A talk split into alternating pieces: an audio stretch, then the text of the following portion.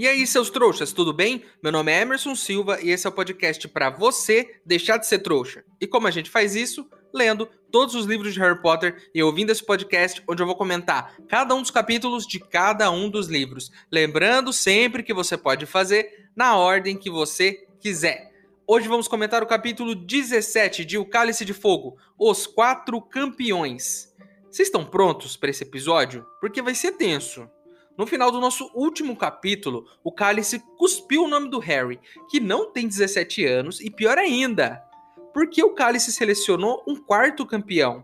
Esse Cálice, obviamente, não sabe contar. Nosso menino Harry tá numa enrascada e a gente vai ver no que isso vai dar no episódio de hoje.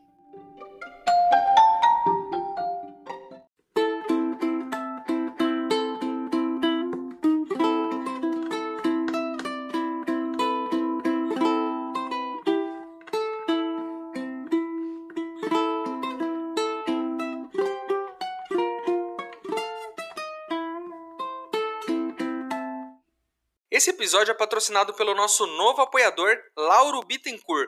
Muito obrigado pelo seu apoio, Lauro. Seu gesto me enche de alegria e me motiva a continuar aqui com força total. Sua ajuda vai direto para o meu cofrinho para a gente poder melhorar aqui os equipamentos de gravação desse podcast. Muito obrigado. Esse episódio de hoje é para você.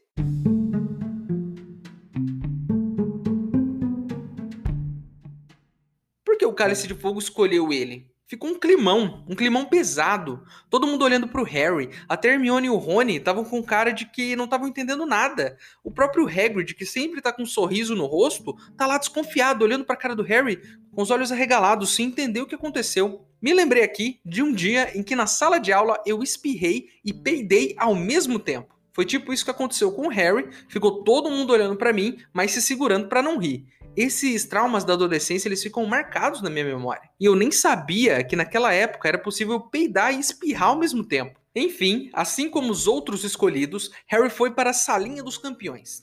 O climão é tanto que até os quadros dessa salinha estão olhando para o Harry espantados, cochichando entre eles. Existe aqui uma cena que é muito interessante. É descrito aqui que os campeões estão lá na frente da lareira esperando para conversar lá com o pessoal do torneio Tribruxo. Eles são mais altos que o Harry. Eles transmitem a ele esse sentimento de campeões mesmo, de que eles estão um degrau acima. O Harry olha, ele até pensa, como eles são altos, né? A gente tem uma certa diferença aí de idade, mas existe uma imponência naqueles caras que foram escolhidos. Eles foram escolhidos por algum motivo, então eles transmitem essa aura, aura de campeão. Imagina a cabeça do Harry nesse momento, o terror de ter sido escolhido para um torneio mortal e de estar tá na sala com aquelas pessoas sem saber o que fazer, sem saber como agir. É um momento muito difícil, ainda mais depois da cena anterior, com todo mundo olhando com aquela cara espantada para ele. Então, os próximos momentos do Harry vão ser muito difíceis, porque, obviamente, vão encher ele de perguntas. E eu já tô sentindo aqui que vai ser tenso. O Ludo Bagman, que é o nosso jogador de quadribol aposentado,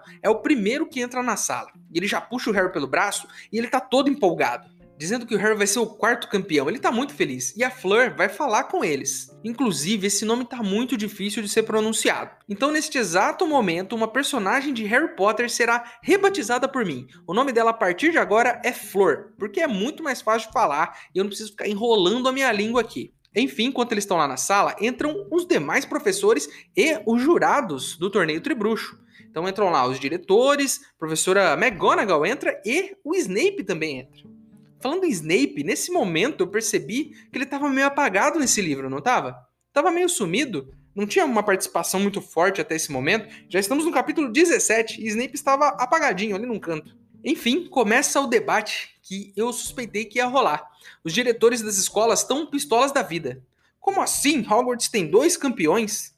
Eles começam a apontar o dedo, dizendo que a linha do Dumbledore não funcionou muito bem. Você não sabe contar, Dumbledore, sabe? Apontando o dedo mesmo. Aí o Snape, que não estava participando desse livro até agora, abre a boca.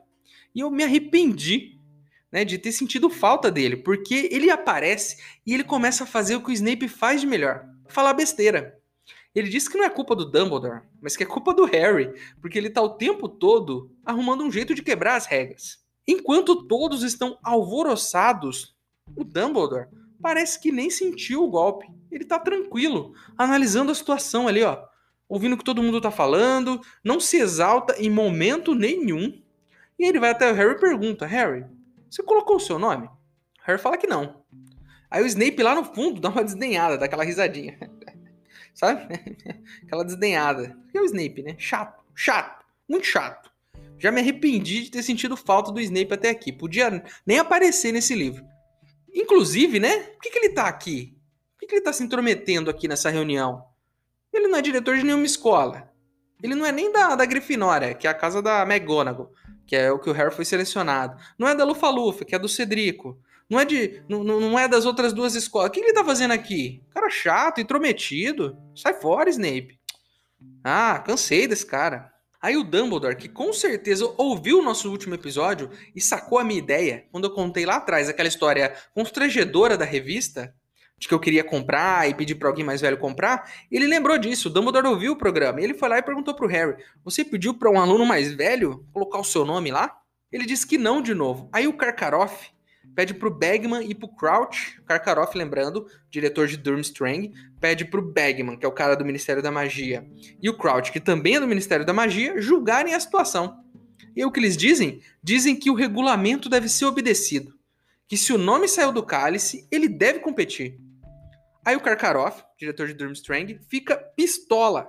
E com razão. Ele quer uma nova seleção para que cada escola também tenha dois campeões. Eu concordo com ele. Por incrível que pareça, eu concordo com ele agora. Mas o Bagman fala que o cálice já apagou e que ele só vai acender de novo no próximo torneio. Então, sabe, não, não, tem, não tem muito gás ali no cálice. Ele só acende de, de tantos em tantos anos para rolar esse torneio e já apaga. Você não pode deixar ele aceso o tempo todo, que nem um fogão aí da sua casa. O fogão da sua casa também não dá, porque aí você vai ter que trocar o gás também. O Karkaroff já diz que ele não vai participar do próximo torneio, então. Porque isso tudo é muito injusto. E, cara, eu tô do lado dele.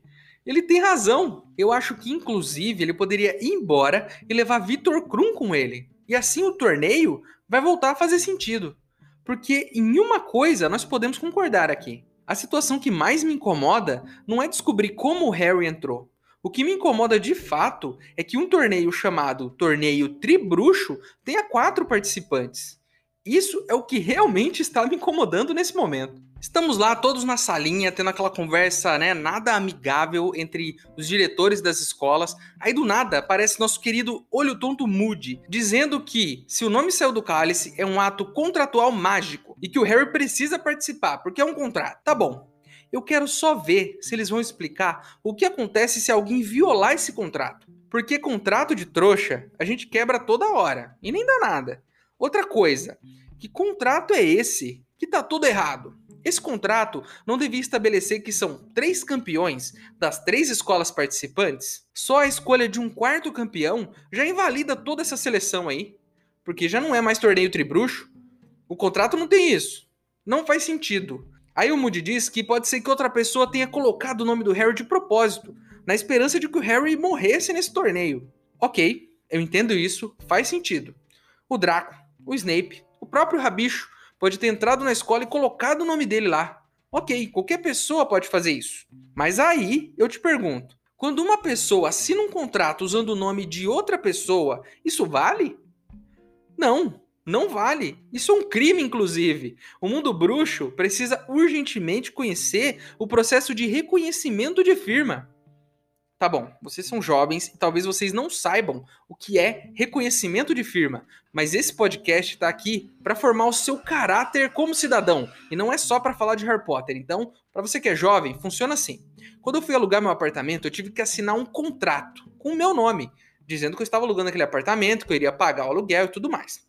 Mas não é simples assim. Você não só assina esse contrato, você tem que ir num cartório e lá você vai assinar um outro documento. Três vezes. Você assina igual. É um cartório que vai autenticar a sua assinatura. Eles pegam seu RG, documento, olha a sua foto, é uma burocracia só. E aí, com esse monte de informações, eles têm o poder de validar ou não suas assinaturas. Aí, quando você vai assinar um contrato, tipo contrato de aluguel, você assina esse contrato de aluguel, você vai nesse cartório, eles vão comparar essa sua assinatura com aqueles outros documentos que eles têm, e aí eles vão pôr um adesivo de autenticidade e um carimbo na sua assinatura dizendo que ela é de verdade. Isso tudo presencialmente para certificar de que você mesmo assinou. O mundo mágico, para para pensar, o mundo mágico não teria uma forma de fazer isso muito mais fácil? Não existiria uma magia em que só a própria pessoa poderia assinar o próprio nome, por exemplo? Seria muito bom se tivesse isso, não seria? Ainda mais para um ato contratual mágico. O cálice poderia, por exemplo, rejeitar papéis que foram escritos por outras pessoas que não a própria que quer participar do torneio, como advogado do menino Harry. Esse contrato não é válido. Ele não assinou e ele não é obrigado a participar. Caso encerrado.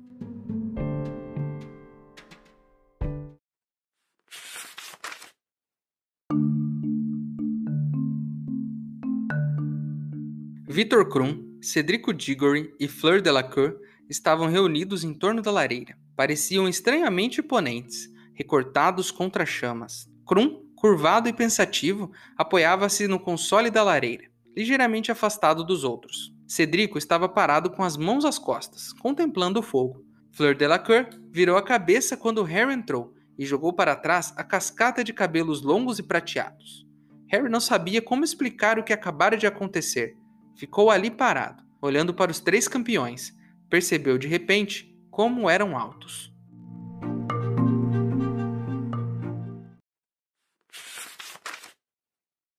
Ei, seu trouxa! Se você está curtindo o podcast, não se esqueça de deixar uma avaliação na ferramenta que você estiver ouvindo, caso ela tenha esse recurso, é claro. Assim o programa ganha uma moral e chega ainda a mais trouxas como você.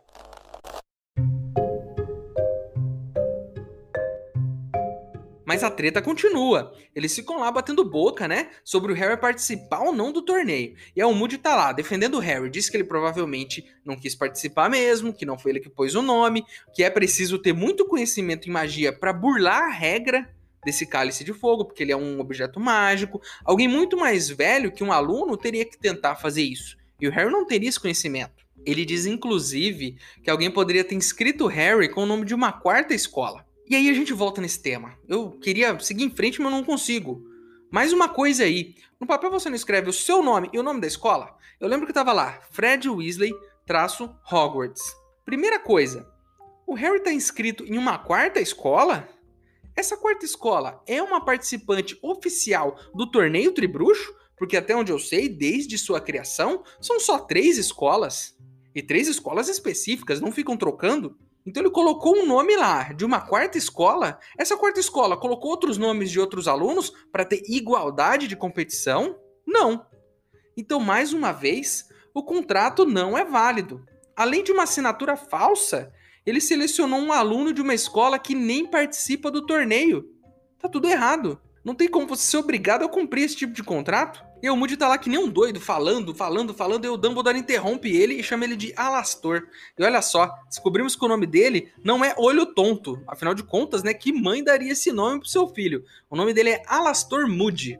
Enfim, continuando aqui a história do cálice que tá rendendo, ó, tá rendendo um papo jurídico aqui. E aí o Dumbledore, irresponsável como sempre foi, e a gente sempre bateu nessa tecla aqui, todo livro ele demonstra um pouco da sua irresponsabilidade. E nesse chegou a hora dele ser irresponsável de novo. Ele diz que o Harry tem que participar, que mesmo que outra pessoa tenha escrito o nome dele, que tenha sido uma quarta escola, ele tem que participar, mesmo que ele tenha menos de 17 anos.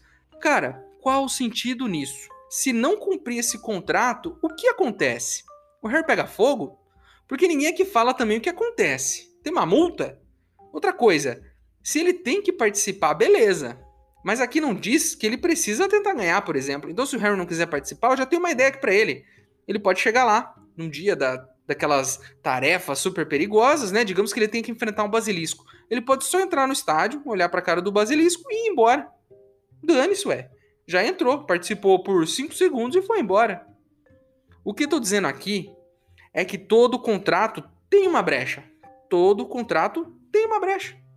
E digo mais, eu esperava mais do Dumbledore, inteligente como ele é. Ele deveria ter pensado um pouco mais nisso antes de decretar que o menino vai participar. Mas não, ele não perde a oportunidade de arriscar a vida do moleque.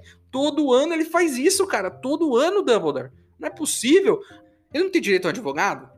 Eu aposto que um estudante de direito, no primeiro ano, pode resolver esse caso. Se a gente tiver aqui algum advogado ou algum estudante ouvindo esse programa, eu preciso ouvir a sua opinião sobre isso. Você que é fã de Harry Potter e advogado, o que, você acha desse caso aqui? Cumpre ou não esse contrato? Esse contrato é ou não válido? Porque os termos, para mim, parecem confusos demais. Se tiver alguém aqui, eu quero saber. Enfim, a primeira tarefa será no dia 24 de novembro. A tarefa é desconhecida, e isso já é um primeiro teste, lidar com o desconhecido, e eles vão ter que se preparar para essa surpresa aí. Eles não podem pedir ajuda para nenhum professor e só podem levar a varinha, só isso. Além disso, eles não precisam fazer as provas de final de ano, porque o torneio vai ser bem desgastante, eles não precisam se preocupar com provas, só precisam se preocupar em passar nas tarefas do torneio, o que é uma boa. Olha só, até agora eu não estava com a mínima vontade de participar desse torneio. Enfrentar tarefas perigosas por mil galeões e um troféu? Tô fora. Arriscar minha vida? Não. Mas aí surgiu um argumento que eles perderam de usar para convencer os alunos. Se tivesse falado que o aluno escolhido não precisaria fazer as provas de final de ano, eu tenho certeza que eles teriam 10 vezes mais inscrições para esse torneio. Até a quarta escola aí que nem se inscreveu teria se inscrito. O Harry volta para o salão comunal, pensando que ele até sonhou em participar desse torneio, mas que nunca foi uma possibilidade real. Ele nunca quis realmente pôr o nome dele lá. Ele só ficou sonhando em como seria legal e tudo mais. Era só, né, aquele pensamento que a gente tem de vez em quando. Aí ele começa a pensar no porquê alguém escreveria ele, e ele chega na conclusão de que algum tempo atrás ele teve aquele sonho com o Voldemort. E aí que o Voldemort estava dizendo naquele sonho que ia pegar o Harry, que tinha um plano para pegar ele. E ele ligou uma situação na outra. Será que aquele sonho que eu tive foi real? Será que ele realmente está planejando me matar? Na verdade tá, né? Porque ele sempre está tentando fazer isso. Será que ele colocou alguém aqui na escola para pôr o meu nome nesse cálice? São muitas perguntas. E o Harry ele é tipo um detetive, né? Porque ele já fez isso em outros livros, ele investigou as coisas. Então, o nosso mistério nesse livro, de fato, é quem colocou o nome dele nesse cálice, porque tá muito claro que isso tem uma ligação. Não foi o Harry. A gente acompanha o livro do ponto de vista dele, então não tem como ter sido ele. Então alguém pôs o nome dele e provavelmente alguém que quer que esse menino morra. O Moody falou isso, o Harry acabou de pensar nisso. É bem claro que é essa situação, mas quem poderia ter sido? No primeiro ano, a gente suspeitou que o Snape estava atrás da Pedra Filosofal. No segundo, a gente suspeitou que o Draco tinha aberto a Câmara Secreta. No terceiro, a gente tinha certeza de que o Sirius tinha entregado os pais do Harry. Mas tinha um mistério aí também, foi o Rabicho que entregou. Então sempre tem um mistério que a gente precisa desvendar nesses livros. E é sempre o Harry e o Rony e Hermione que desvendam esse mistério. Nesse ano, o mistério é quem colocou o nome do Harry no cálice de fogo. Será que foi Snape? Será que foi Draco? Será que Rabicho entrou na escola no meio da noite e colocou o nome de Harry no cálice? Ou seria o próprio Dumbledore, que parece que às vezes se esforça um pouco para tentar matar esse menino? Tem vários motivos, hein, para suspeitar de Dumbledore também. Eu não boto minha mão no fogo por ninguém aqui, viu? Eu acho que todo mundo é suspeito. Todo mundo. Aí o Harry chega no salão comunal e tá a maior festa lá dentro. Todo mundo animado, assoviando, aplaudindo, feliz porque alguém da Grifinória está no torneio Tribruxo. O Fred e o Jorge eles estão tão animados que eles trazem comida pro salão comunal, tá cheio de comida, o pessoal tá festejando. E aí eles querem inclusive saber como o Harry conseguiu passar pela linha etária sem ficar com barba. Ficam perguntando para ele, todo mundo abraçando, querendo cumprimentar ele, mas ele tá de saco cheio, ele não quer falar sobre isso. Ele tá encanado com esse negócio. Ele fala para todo mundo que não foi ele, ninguém entende, ninguém ouve o menino. Ele fala: Ó, quer saber? Eu vou pro meu quarto. Eu vou pro meu quarto, dá licença. E ele sobe pro quarto dele. E quem está lá, esperando ele, sentado na cama? Rony, em silêncio. O Harry entra, né? E aí eles começam a conversar, mas não é uma conversa legal. Não é uma conversa de amigo. O Rony começa a acusar Harry de ter colocado o nome e de não ter avisado ele. Ele tá pistola por quê? Porque ele, como amigo do Harry, queria saber. Afinal de contas, né? Você vai pôr o seu nome? Por que você não conta para mim? Por que você não me deixa tentar por o meu nome também? Eu também queria participar. Você foi lá com a capa da invisibilidade? Como é que você foi? A questão é, ele não gostou do fato do Harry ter sido escolhido e dele não ter sabido disso antes, de que o Harry colocou o um nome lá. O Harry fala que não colocou o nome, e aí o Rony diz: Eu não sou burro. E o Harry diz: Parece que é. Aí o Rony fica mais pistola ainda, fecha a cortina e pelo jeito a gente vai ter um problema nessa amizade nesse momento. Porque já aconteceu isso outras vezes entre Rony e Hermione, lembram? no livro anterior, ficaram capítulos sem se falar, porque o Rony achou que Bichento tinha pegado Perebas, essa galera aqui guarda mágoa. Então, ó, já tô calculando aqui uns três capítulos para eles voltarem a se falar. Não vai ser rápido. Harry vai ter que se virar sozinho durante um tempo. Sozinho não, porque tem Hermione, inclusive, né? Uma baita de uma ajuda, mas ele vai ter que dar o jeito dele. E a minha maior questão aqui agora é: Harry vai mesmo participar do torneio Tribruxo? E como vai ser isso? Competir com alunos muito mais velhos e muito mais experientes que ele. Eu tô tenso, cara. No, desse finalzinho aqui de, de, de, episódio, eu comecei a ficar tenso. Você deve ter percebido. Tô sentindo um peso aqui. Então. É. Então é isso, né? O que vai ser do menino Harry?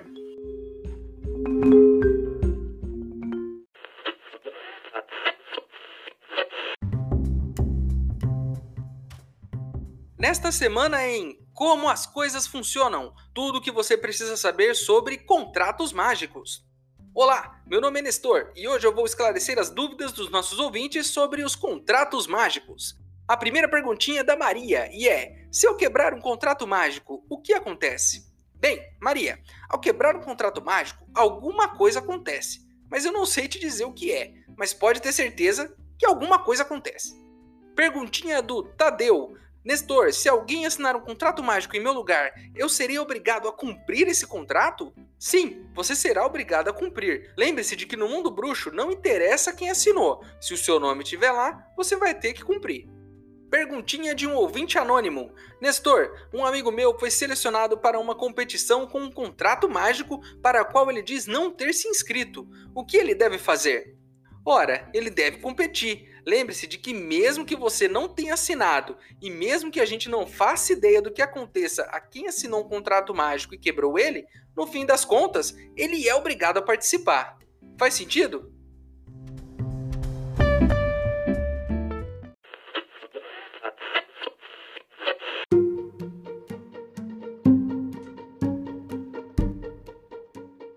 É isso, meus queridos. Terminamos mais um episódio de Harry Potter e o Cálice de Fogo.